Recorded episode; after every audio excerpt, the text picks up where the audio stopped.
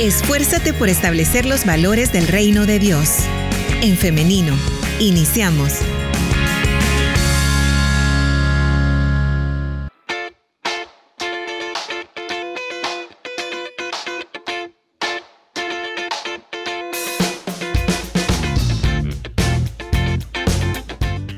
Estamos en vivo a través de En Femenino SV y a mí me da muchísimo gusto estarles saludando también en esta plataforma. Son las 9 de la mañana con 53 minutos.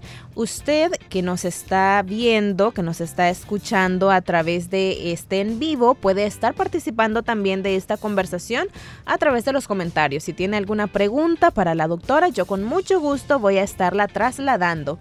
De igual manera, quienes están escribiendo al 78569496, tenga la seguridad que su pregunta va a llegar a la experta en esta mañana.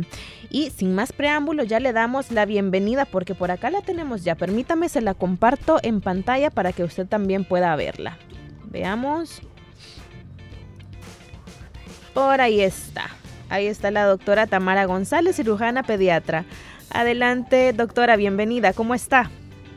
Hola, buenos días. ¿Qué tal? ¿Cómo han estado? Muchas gracias por la invitación. Nosotros muy bien, muy contentos de estar compartiendo un programa más junto con usted.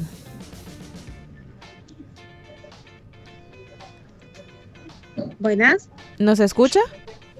Hoy sí, hoy sí, las escucho. Muy bien, muy bien, doctora. Muchas gracias. Le mencionábamos por hacernos este espacio, por estarnos acompañando en esta mañana. Hoy vamos a estar hablando acerca de la apendicitis en los niños, este tema que varios padres de familia lo habían estado pidiendo, así que hoy vamos a hablar acerca de ello. E iniciamos, doctora, preguntando pues lo básico, ¿no? ¿Qué es la apendicitis? ¿De qué se trata esto? Bueno, la apendicitis aguda es un cuadro que se presenta en pediatría, bueno, no solo en pediatría, sino que también en los adultos, que se caracteriza por la inflamación de algo que se llama apéndice, que es una parte que se encuentra en la unión del intestino delgado con el intestino grueso en todas las personas, o en la mayor parte, porque sí ya se ha descrito que hay personas que no lo tienen. Entonces se causa una inflamación casi siempre por una obstrucción que puede ser por heces la mayor parte de las veces, pueden haber lombrices, por el mismo tejido de lo que está el apéndice y eso nos causa un cuadro inflamatorio y a los niños casi siempre se les va a identificar como un dolor en la pancita acompañado de fiebre y, y vómito. ¿verdad? Ok. ¿Por eh, qué parte exactamente del abdomen se presenta este dolor? Porque a veces hay otro tipo de dolores que no necesariamente puedan ser apendicitis, ¿no? Fíjese que inicialmente la característica de la apendicitis, sobre todo en los niños, es de que no es un dolor tan específico. Casi siempre al inicio los niños refieren de que les duele toda la pancita y casi siempre arriba del ombligo pero este dolor no se quita, sino que se va haciendo más intenso, más intenso, y al cabo más o menos de 6 a 8 horas después de que ha iniciado el dolor, este se mueve hacia la parte inferior del lado derecho de la pancita. Entonces ya ese dolor ya es un poco más localizado, decimos nosotros. Ya los niños tienen un poquito de náuseas, ya no tienen ganas de comer. Y va acompañado de fiebre, pero de una fiebre que al inicio no es tan fuerte. Pero lo más importante de este dolor, como hablábamos, es que no es un dolor que no va a cesar. Es un dolor que desde que inicia ya no se nos quita. Ok, muy bien. Estos son parte eh, de los síntomas que presenta esta condición. ¿Qué otros podría presentar el niño y que son señal de alarma dentro de, la apendicitis? Además de eso, como le digo, es la pérdida del apetito, porque no quieren comer, están nauseosos o con vómitos, la fiebre de leve intensidad y que como ustedes van a ir viendo al lapso, al inicio uno dice, no, ha de ser algo que comió y no se sienten tan mal, pero a medida sigue avanzando el día, el dolor se sigue haciendo aún más fuerte, más intenso y ya vemos a los niños así hasta pálidos, ¿verdad? Que no quieren comer nada y que no toleran nada y que hasta se acuestan, dicen, o sea, se, como que buscan una posición cómoda por el dolor, que quedan como acurrucaditos, por decirlo así, apoyándose con eso, tratando de mejorar el dolor, ¿verdad? ¿Qué podría pasar, doctora, si no se atiende a tiempo esta condición? El cuadro de apendicitis es un cuadro que desde que se inicia el proceso inflamatorio, casi siempre por algo obstructivo, la inflamación sigue avanzando y sigue avanzando, tanto que compromete esa víscera, hasta el punto que puede estallar, que es lo que nosotros llamamos como una apendicitis perforada, que es una de las complicaciones más graves que se puede presentar dentro de una apendicitis aguda. Y eso es lo que tendríamos que evitar, ¿verdad? Claro. Ahora, llega el padre de familia con su niño a la, al centro de salud, de asistencia de salud. ¿Cuál es el protocolo? ¿Cómo se diagnostica la apendicitis? Bueno, idealmente por clínica.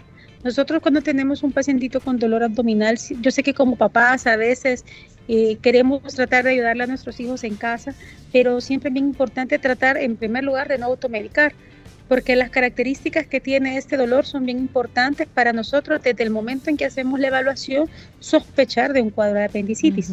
Entonces, si nosotros tomamos algún analgésico o algo para el dolor, podemos enmascararlo y eso enlentecer o retrasar tanto el cuadro hasta que se puede complicar. Entonces, cuando hacemos el diagnóstico, lo primero es la evaluación clínica del niño, ver cómo está su estómago, ver exactamente a dónde le duele también clínicamente nosotros identificamos que las tripitas se le oyen mucho más lento. Nosotros llamamos que el peristaltismo se disminuye o se queda ausente prácticamente. Y si en dado caso nosotros tenemos la sospecha, o sea, no tenemos muy claro realmente que sea un cuadro de apendicitis, nos basamos en estudios de imágenes, como son la ultrasonografía, que es un procedimiento que no es invasivo y que nos permite identificar eh, características que nos hacen decir, ah, sí es un cuadro de apendicitis y por ende hay que operarlo. Ok. Ahora, la cirugía es el único eh, tratamiento que existe en este cuadro de apendicitis o existen otros como medicamentos de algún tipo? Pues la literatura menciona de que sí se puede manejar con medicamentos, que hay pacientes en los cuales la apendicitis no está complicada, que es lo que nosotros llamamos que ya está perforada. Eh, se utilizan medicamentos por 15 días, está el paciente hospitalizado. Así dice la literatura, hay ciertos países en el mundo que sí lo hacen, pero lo ideal o lo primero que se tiene que hacer realmente para el manejo de, estas, de este problema es la intervención quirúrgica, que tanto se puede hacer de manera abierta, que es como una herida en la pancita, o por manera laparoscópica, ¿verdad? Que es lo mejor ahorita porque no solamente quedan mejores resultados estéticos, sino que la recuperación es mucho más pronto y mucho más fácil. Okay. Precisamente de las recuperaciones que queremos hablar ahora. ¿Cuáles son los cuidados que se debe tener en una recuperación después de la cirugía de, de la apendicitis y cuánto tiempo dura este periodo? Pues depende mucho del tipo de apendicitis que tengamos porque así como puede haber unas apendicitis no complicadas, que son dos, que son las edematosas y las supurativas, que son en las primeras etapas del proceso inflamatorio del cuadro, esas tienen una recuperación mucho más pronta. Al cabo de 15 días, estos chiquitines ya están yendo a su escuela normalmente sin ningún problema, ya pueden estar caminando, solo que todavía se delimitan las actividades que requieren esfuerzo. Pero si es una apendicitis un poco más complicada, como cuadro de apendicitis perforada, que tal vez hasta se contaminó la cavidad del abdomen, estos sí van a requerir un tiempo de incapacidad un poco más largo. Entonces siempre es bien importante que cuando tengamos una intervención por apendicitis, nosotros hablemos con el médico que nos hizo la cirugía para que nos explique cómo estaba el cuadro y por eso las medidas que hay que tomar, ¿verdad? Ok. Ahora, doctora, ¿se puede prevenir la apendicitis? Pues no, lamentablemente no. Lamentablemente no es un cuadro que digamos, voy a tomar estas vitaminas o voy a tener esta dieta. Y no, no podríamos, porque como es algo que casi, bueno, la mayor parte de los seres humanos tenemos, en la etapa de pediatría sobre todo, es un tejido que se inflama, tiene bastante componente linfoide, le llamamos nosotros, que son de las mismas características de los ganglios que tenemos en el cuello. Entonces, cuando tenemos algún proceso infeccioso en los niños, esto se inflama y lo mismo pasa a nivel del apéndice, entonces eso lo puede llegar a obstruir, es una de las mayores causas que pueden provocar apendicitis en pediatría. Y lo otro es, ¿cómo se llama? El popó. Un pedacito de popó llega ahí y lo obstruye. Y también es algo que lamentablemente no podríamos como premeditar o prevenir para que no suceda. ¿Hay una edad en la que sea mucho más común que esto pase? Sí, Eso pasa por lo mismo que le comentaba del componente del tejido linfoide. Eh, hay una edad característica entre los 5 y los 7 años y luego entre los adolescentes, ¿verdad? Entre los 13 y los 15. Aunque claro, este es un cuadro que se puede presentar en cualquier etapa de la vida, desde recién nacidos hasta que ya somos bien grandotes. Desde recién nacidos. Sí, así de chiquititos. Como es algo que se puede presentar, realmente puede obstruirse por un montón de causas y el cuadro se puede presentar desde recién nacido. Claro, entre más pequeño es el niño, más probable es que el cuadro sea complicado, porque en primer lugar no es que van a expresar mucho realmente cuando les duele el estómago, ¿verdad? No es como un niño de unos 7, 8 años que ya nos puede ayudar o nos puede orientar más, sino que un chiquitín más pequeño a veces solo llora, tiene fiebre, hasta que el cuadro ya está más complicado, eh, ya identificamos un cuadro de apendicitis. Claro. Doctora, también quisiéramos hablar generalidades respecto a la salud, al bienestar de, de, los niños. En este caso, hay muchos padres de familia que siempre están preocupados por la cuestión de la alimentación o de suplementos, de cómo evitar, pues claro que el niño, el bebé, o el adolescente, preadolescente se enfermen. Entonces, si nos podría hablar un poco respecto a este tema. Sobre todo, le comento esto porque eh, pues hace poco han regresado a las aulas, ¿no? Entonces, algo, un tema de preocupación bastante frecuente es el tema de la alimentación y de cómo esto podría influir en el bienestar eh, gastrointestinal, por ejemplo, de los niños. Claro, eso es bien importante. A veces creo que tenemos como etapas en las cuales los niños no quieren comer un montón de cosas, ¿verdad? Entonces se nos facilita con el objetivo de alimentarlos, darles como galletas o bocadillos que tal vez no son los más saludables, ¿verdad? Entonces realmente hay que tratar de evitar todas las cosas procesadas, ¿verdad? los azúcares procesados, las, las cosas que tienen muchas harinas, tratar de ser un poco más natural. En vez de dar refrescos enlatados o dar sodas, podríamos proporcionar jugos naturales, ¿verdad? Que endulzamos de manera natural también. En vez de tener una galletita, tratar de dar una fruta como merienda y tratar de comer bastantes cítricos, ¿verdad? Eh, mandarinas, kiwi, naranja, porque eso nos va a ayudar bastante a que nuestro sistema inmunológico se mejore. También el hecho de tratar de, yo sé que casi a ningún niño le gusta comer verduras y frutas, pero tratar de volverlo un poco más atractivo porque a veces, muchas veces decimos, no, es que yo lo preparo de esta manera y él ya no se lo quiere comer, pero los niños se dejan llevar mucho por cómo se ven las cosas.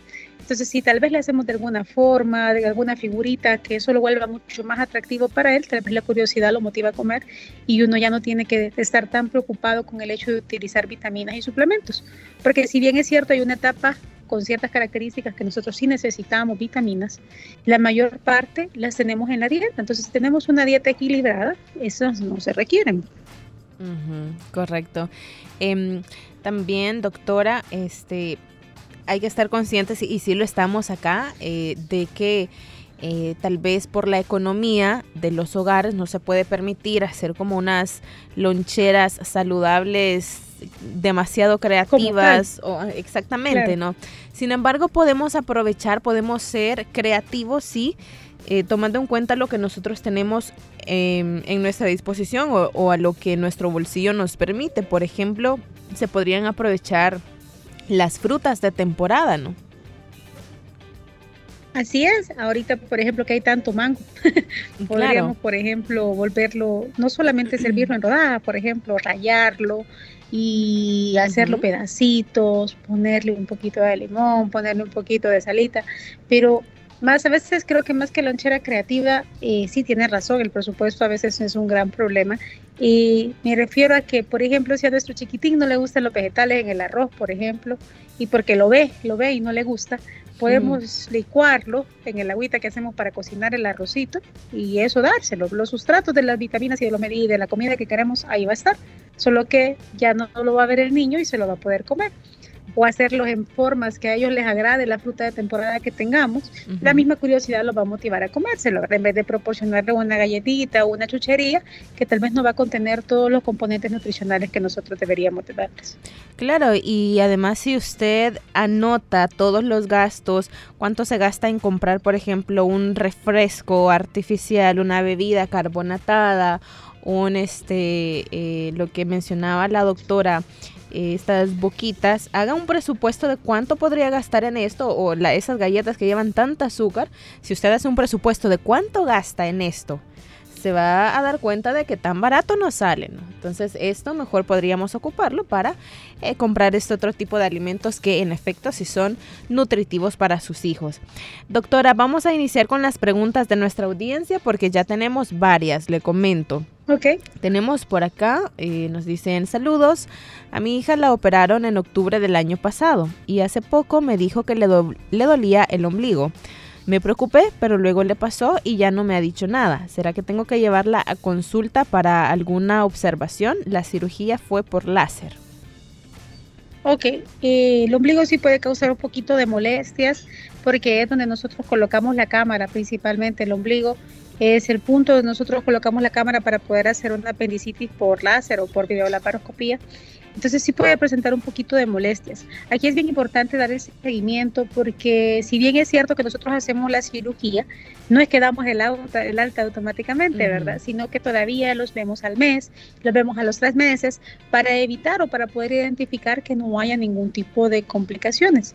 Porque si bien es cierto, es una cirugía bastante segura, se pueden presentar ciertas alteraciones o ciertas complicaciones después de la cirugía que son totalmente normales, como por ejemplo ese dolor abdominal asociado a algo que nosotros llamamos adherencias, que es como cicatrices que se dan dentro de la pancita, pero depende mucho de qué tan complejo fue el cuadro de apendicitis que tuvo su pacientita, su niña. Entonces yo recomendaría que sí consulte, ¿verdad? Si el dolor es muy constante, para que lo pueda ver el cirujano que la operó y que él le pueda determinar si es un dolor por un montón de causas más o si es realmente algo que hay que poner atención. Doctora, yo he leído que el apéndice no tiene ninguna función conocida en nuestro organismo. ¿Esto es así? Sí, así es. Realmente todavía no hay muy, no está muy claro realmente, pero la mayor parte se orienta que es tejido linfoide, que es como este tejido que nos ayuda a generar las defensas o que se activa ante una infección para activar las defensas en el organismo. Esa es como la teoría más más aceptada, pero realmente una función como tal que diga no todavía no está establecida.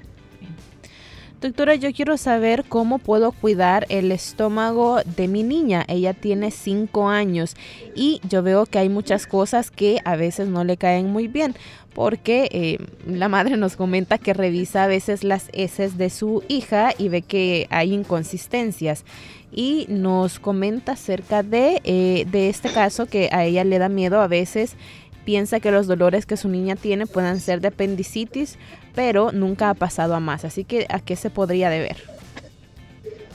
Si es un cuadro que se ha estado presentando con mucha constancia, que vemos que se nos ponen distendidos, con muchos eruptos o muchos, muchos gases, muchos peditos, eh, sí tendríamos que recurrir a una evaluación con nuestro pediatra de cabecera, ¿verdad? Porque a veces eh, estamos preparando la fibra de una manera muy sólida y no la digerimos muy bien si eso estoy pensando en algo más sencillo, ¿verdad? Pues estamos consumiendo algunos productos que los chiquitines no digieren de manera adecuada, tal vez la flora se está viendo afectada. Entonces, a veces es necesario dar probióticos más que solamente modificar la dieta, ¿verdad? Más que solamente ver cómo lo estamos preparando. Entonces, yo le recomendaría, mami, que de verdad asista a su pediatra para que él le pueda orientar de, mire, nosotros tendríamos que ver qué es lo que realmente le está haciendo daño, porque también hay muchos chiquitines que tienen cierta intolerancia, por ejemplo, a los lácteos, y que nosotros le damos yogur, que leche, que paleta, y luego ahí andan todos gaseosos, con la pancita toda embotada, por decirlo así, y por los mismos gases ya no quieren ni comer y presentan dolores abdominales bastante frecuentes. Entonces, ante esos cuadros, yo preferiría que mejor lo evaluemos para poder descartar cosas un poco más complejas que el simple hecho de que no estamos digiriendo bien la comida. Claro, y bueno, también para la tranquilidad de la mamá, ahora mismo, eh, recordar lo que dijo la doctora, que cuando es un caso de apendicitis, el dolor es constante, ¿no? Sí, el dolor no se va a calmar, no se va a aparecer un ratito y luego va a volver a aparecer. Muy bien. Doctora eh, González y audiencia, vamos a ahora mismo a irnos a una pausa musical, pero en breve regresamos con más de En Femenino y continuamos con las preguntas de nuestra audiencia. Perfecto. Que toquen piano, que aprendan canto, que se defienda mi mandarín, que sean esos buenos alumnos que a pesar mío no siempre fui. Que sean buenos jugando fútbol, factorizando y en ajedrez. Y les encante la tabla periódica y no la odien como la odié. Pero sobre todo eso, solo hay una cosa que en verdad te ruego. Que te amen, Señor, que te amen,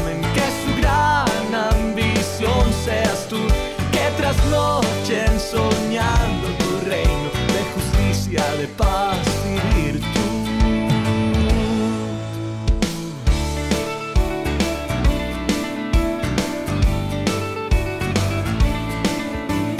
Que no les nieguen nunca una visa, como hace poco me pasó a mí. Y que hablen british en vez de brutish, que fue el estilo que yo aprendí. Y que tengan una bella familia y aquella casa que te conté. Y que mañana, cuando estén grandes, aún recuerden que les canté esta oración pidiendo el único anhelo que en verdad te ruego. Esta oración pidiendo el único anhelo que en verdad te ruego. Y que te amen, Señor, que te amen, su gran ambición seas tú. Y que trasnochen soñando tu reino de justicia, de paz y virtud. Que otro tesoro podrían tener que se comparara a la fe.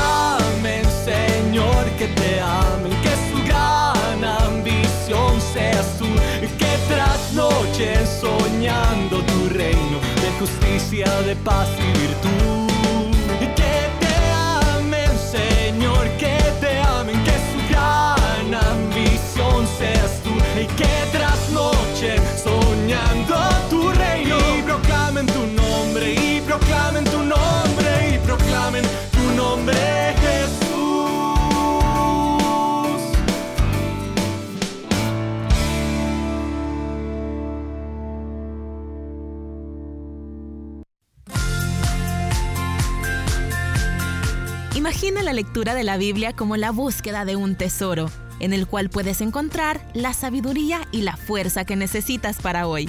Anímate a adquirir el hábito de leer la Biblia. Te aseguro que tu vida va a mejorar.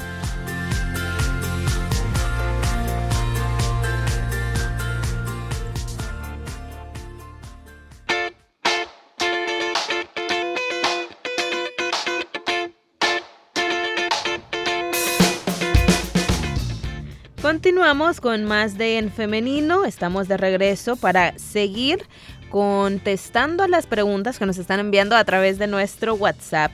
Doctora Tamara González, bienvenida nuevamente. Muchas gracias. Continuamos entonces y le damos seguimiento al caso que nos comentó la madre de familia de, eh, de que a su hija la operaron y le dolía el ombligo y ella nos comenta también que eh, su proceso fue bastante complejo porque siempre la trataban por cólicos o infección urinaria y al año eh, la diagnosticaron con la apendicitis y nos dice que eh, su intestino dejó de moverse y la intervinieron después de 24 horas. Entonces, este es el caso que nos comenta nuestra oyente. que podríamos eh, responderle, doctora? Decía que sí era un dolor que ya estaba antes. Como le comento, el cuadro de apendicitis una vez comienza no se detiene y al cabo de 24 horas ya puede estar complicada tanto como perforada, que es lo que nosotros hablábamos. Entonces, el dolor de un año antes probablemente no fue la razón, o sea, la apendicitis no fue el cuadro por el cual tuvo ese dolor desde hace un año antes. Entonces, había un dolor abdominal que ya estaba presente antes del cuadro de apendicitis. En ese caso sí valdría la pena evaluar qué otras causas pueden estar causando el dolor abdominal, aunque se dé en el ombligo, aún después de la cirugía. Siempre es bueno investigar otro tipo de causas porque no, ahorita nos estamos enfocando en un problema específico, pero hay otro montón de patologías, sobre todo en los niños, que nos pueden dar ese dolor de pancita intermitente y no todos son quirúrgicos, ¿verdad? Entonces, y yo me recomiendo a que se aboque a su pediatra para que ella le pueda apoyar o él le pueda apoyar para buscar otras causas, sobre todo porque ya hay un antecedente de ese dolor de pancita en su chiquitín. La siguiente inquietud vamos a escucharla. Dios bendiga hermana, este, una consulta ahí para la, doctora, eh, pues a veces he escuchado yo con respecto a esa, a esa parte del cuerpo que se obstruye eh, de tanto comer uno a veces eh, tomate, la semillita esa y que eh, obstruye eso, o el pepino, la guayaba, o, el chan. ¿Qué, ¿Qué, tan cierto es que eso ocasione la obstrucción de, de, la, de, lo que están hablando ahorita? Y lo otro es pues este, si al evitar pues algún alimento pues también podría reducir la obstrucción de ella. Pues muchas gracias por su pregunta. Eh, pues realmente sí hay un montón de teorías, ¿verdad? Acerca de que las semillas y todo esto eh, nos pueden provocar una obstrucción, pero realmente más que eso es que hacen que las heces sean más sólidas.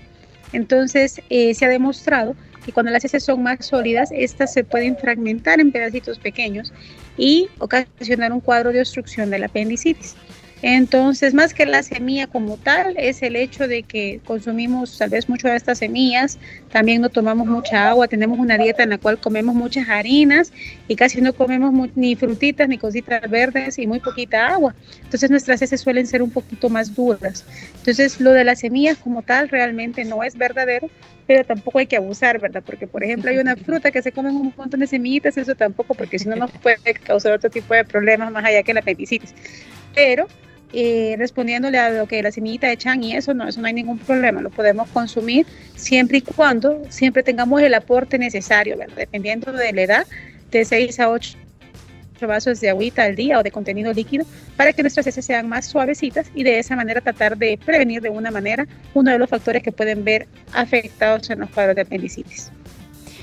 Una madre de familia nos escribe y nos dice que quiere compartir su experiencia con nosotros. Y es que cuando su hija tenía tres años, nos comenta que les dio un susto terrible eh, a su esposo y a ella porque en la noche le inició un dolor le inició un dolor en su estómago y la eh, bebé lloraba y decía que le dolía y tenía muy inflamado su estómago. Entonces ellos se fueron rápidamente eh, a emergencias al hospital y pensaban que era eh, apendicitis.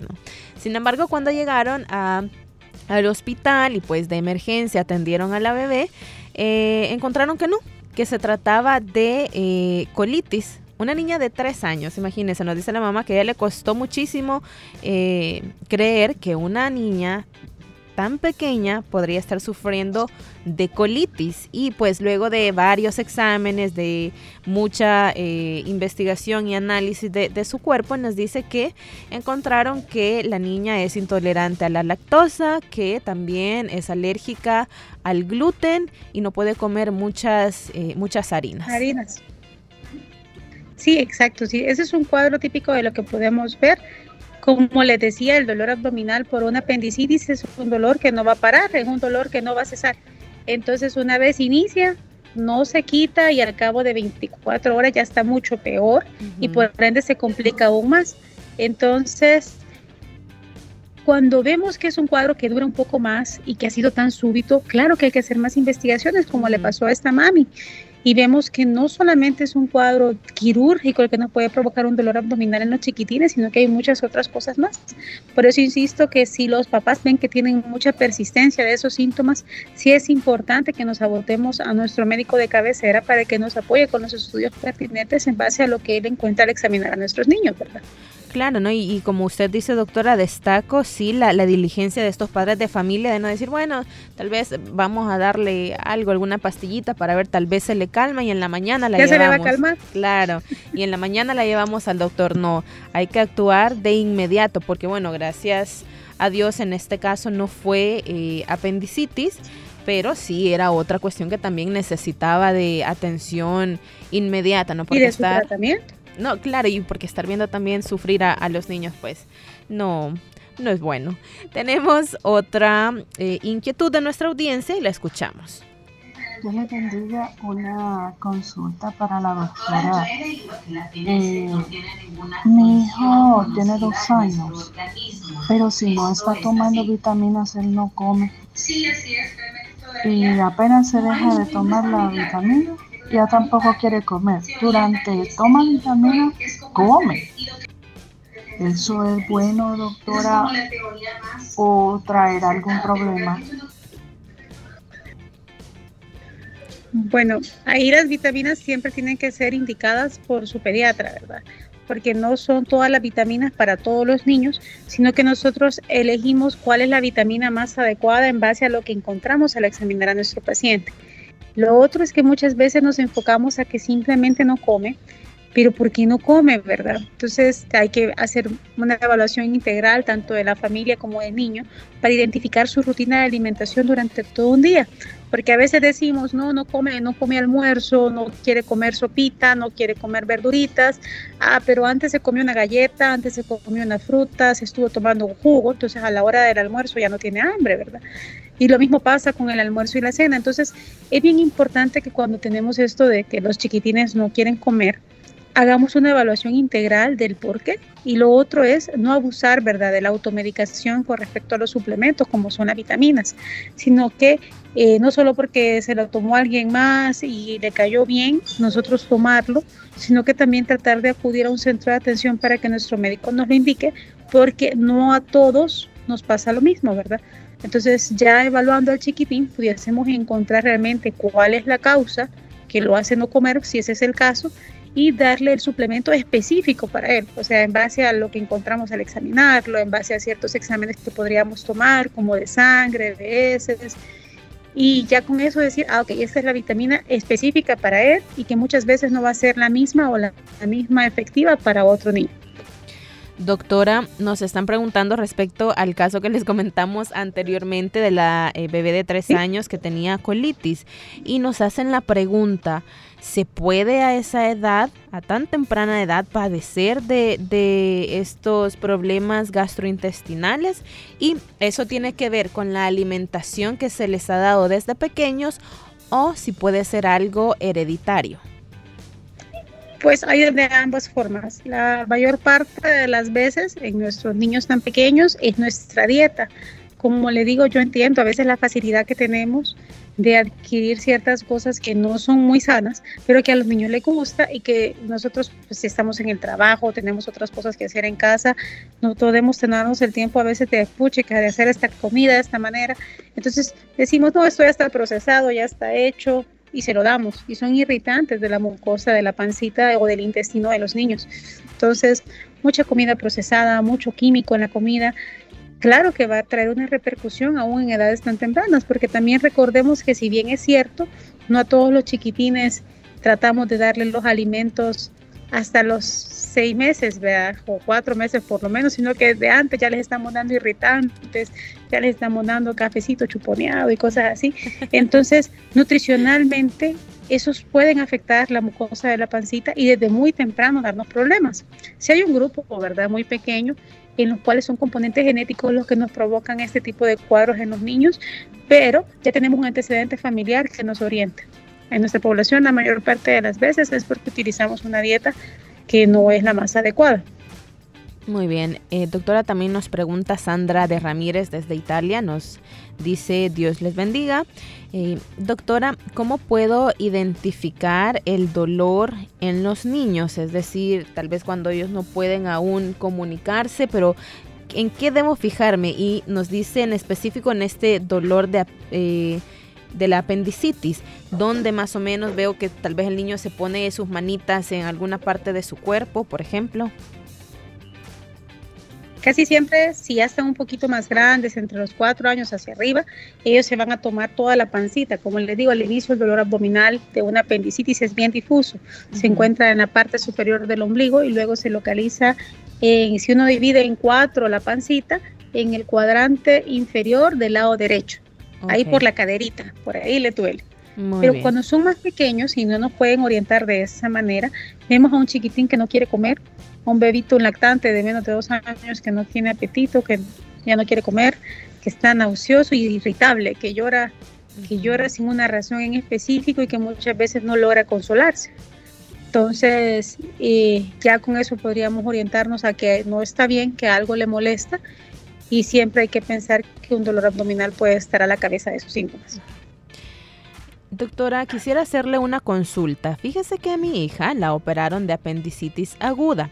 Le hicieron dos heridas pequeñas y dreno. Ya tiene dos meses de que la operaron, pero a veces ella me dice que le duele por debajo de la costilla. No sé si esto será normal o hay que consultarlo. Hay que ver qué edad tendrá el paciente, ¿verdad? Pero por debajo de la costilla por una apendicitis sí no está relacionado realmente, a excepción que el apéndice haya estado en una ubicación anormal que es abajo del hígado. Si ese es el caso, puede ser que puede estar relacionado a la cirugía que se intervino. Si no, es otro tipo de dolor ajeno a la intervención y sí hay que evaluarlo para ver cuál es la causa. Doctora, cuánto tiene que tomar de agua un niño de 8 años y qué vitaminas se recomiendan para esta etapa. Pues vitaminas realmente como hablábamos, si la dieta es balanceada y comemos mariscos, carnita, pollito, frijolitos, pues no es necesario realmente. Y el agua depende mucho de la actividad física. Nuestros chiquitines a esa edad deberían de andar corriendo, jugando, pero si son niños que en vez de ser así, son un poquito más sedentarios, probablemente la cantidad de agua disminuya entre unos seis vasos de agua al día. En cambio, si es un niño más activo, que juega fútbol, que sale en las tardes en bicicleta, que anda corriendo en el parque, eso puede aumentarlo hasta 8 o 9 vasos. Lo importante más que le da es que cuando evaluamos a estos chiquitines para saber cuánto agüita tendríamos que tomar durante el día, los pesamos, los medimos y vemos el tipo de actividad física que hacen durante un día para nosotros poder orientar un poquito más a los papás de cómo podemos tomar eh, agüita. Y muchas veces, más que solo agüita como tal, eh, puede ser el líquido que va incluido en las comidas también durante el resto del día. Una última pregunta, doctora. Nos eh, dicen a través de nuestro WhatsApp, una madre de familia, ¿qué puedo hacer con mi niña de 5 años que padece de estreñimiento? Eh, ¿Que hay que cambiar o que hay que incluir en la dieta? Pues primero tendríamos que ver si realmente es un estreñimiento como tal, porque recordemos que no todos los niños hacen popo todos los días, entonces y puede ser totalmente normal. Entonces hay que definir si realmente es un cuadro de estreñimiento, o sea, cuántas veces hace al día, cuáles son las características de las heces y con eso orientar un poquito más a la mamá si es que nos hace falta un poquito más de fibra en la dieta, un poquito más de agua o si necesita algún tipo de medicamento para ayudar a evacuar las heces. Entonces, antes que poder orientarla de esta manera, me gustaría que tal vez acudiera a su médico porque sí hay que investigar realmente es estreñimiento, porque muchas veces los papás creemos que solo porque no van una vez al día o dos veces al día, eh, ya tienen un problema de estos. Y no, tienen muchos más componentes que también tenemos que investigar, porque como les explico, no todos los niños son iguales, igual que todos los adultos, no todos los adultos vamos al baño todos los días, y eso no quiere decir que estemos estreñidos. Perfecto. Es decir, hay que acudir al médico, hay que tener los controles para saber que nuestros niños están bien, ¿no? Hay que ir a su control de niños sanos. Yo sé que a veces se nos dificulta un poco, pero eso nos orienta mucho a ver cómo están creciendo nuestros niños y también nos permite ver patologías o patrones de riesgo que tal vez no logramos identificar hasta que ya están un poquito más complicados. Muy bien, doctora Tamara González, muchísimas gracias por habernos acompañado en esta mañana. Siempre es un gusto abrirle las puertas de nuestro programa. Muchas gracias por la invitación y cualquier cosa estamos a la mayor disposición de poder estar con ustedes. Antes de despedirnos, doctora, ¿hay números de contacto? ¿Cómo podríamos buscarla en redes sociales, por ejemplo? En redes sociales nos pueden buscar como MediKids SB. Tienen un logo de una jirafa, es bien fácil identificarnos. y también como doctora Tamara González, cirujana pediatra. Y el número de contacto, si tienen alguna duda, también está el WhatsApp, es el 7700-0070. Muy bien, por ahí entonces tenemos los números de contacto. Eh, doctora, una vez más, un gusto, le deseamos que tenga un feliz día. Muchas gracias a todos por sus preguntas y su participación. Pasen feliz día. Muchas gracias igualmente. Y ahora también queremos agradecerles a ustedes, a nuestra audiencia, por la fiel sintonía, por estar participando con nosotros, por interesarse por estos temas que son tan importantes para el bienestar integral de los niños y las niñas. Así que eh, gracias y también quiero hacerles una invitación y es para el día de mañana, para que nuevamente nos encontremos en este espacio a partir de las 9.30 de la mañana. Es su cita con En Femenino siempre a través del 100.5 FM y a través de En Femenino SV, que es nuestra página en Facebook donde estamos transmitiendo en vivo nuestras entrevistas. Es todo por hoy, pero nos vemos y nos escuchamos hasta mañana. Que Dios les bendiga y tengan un feliz día.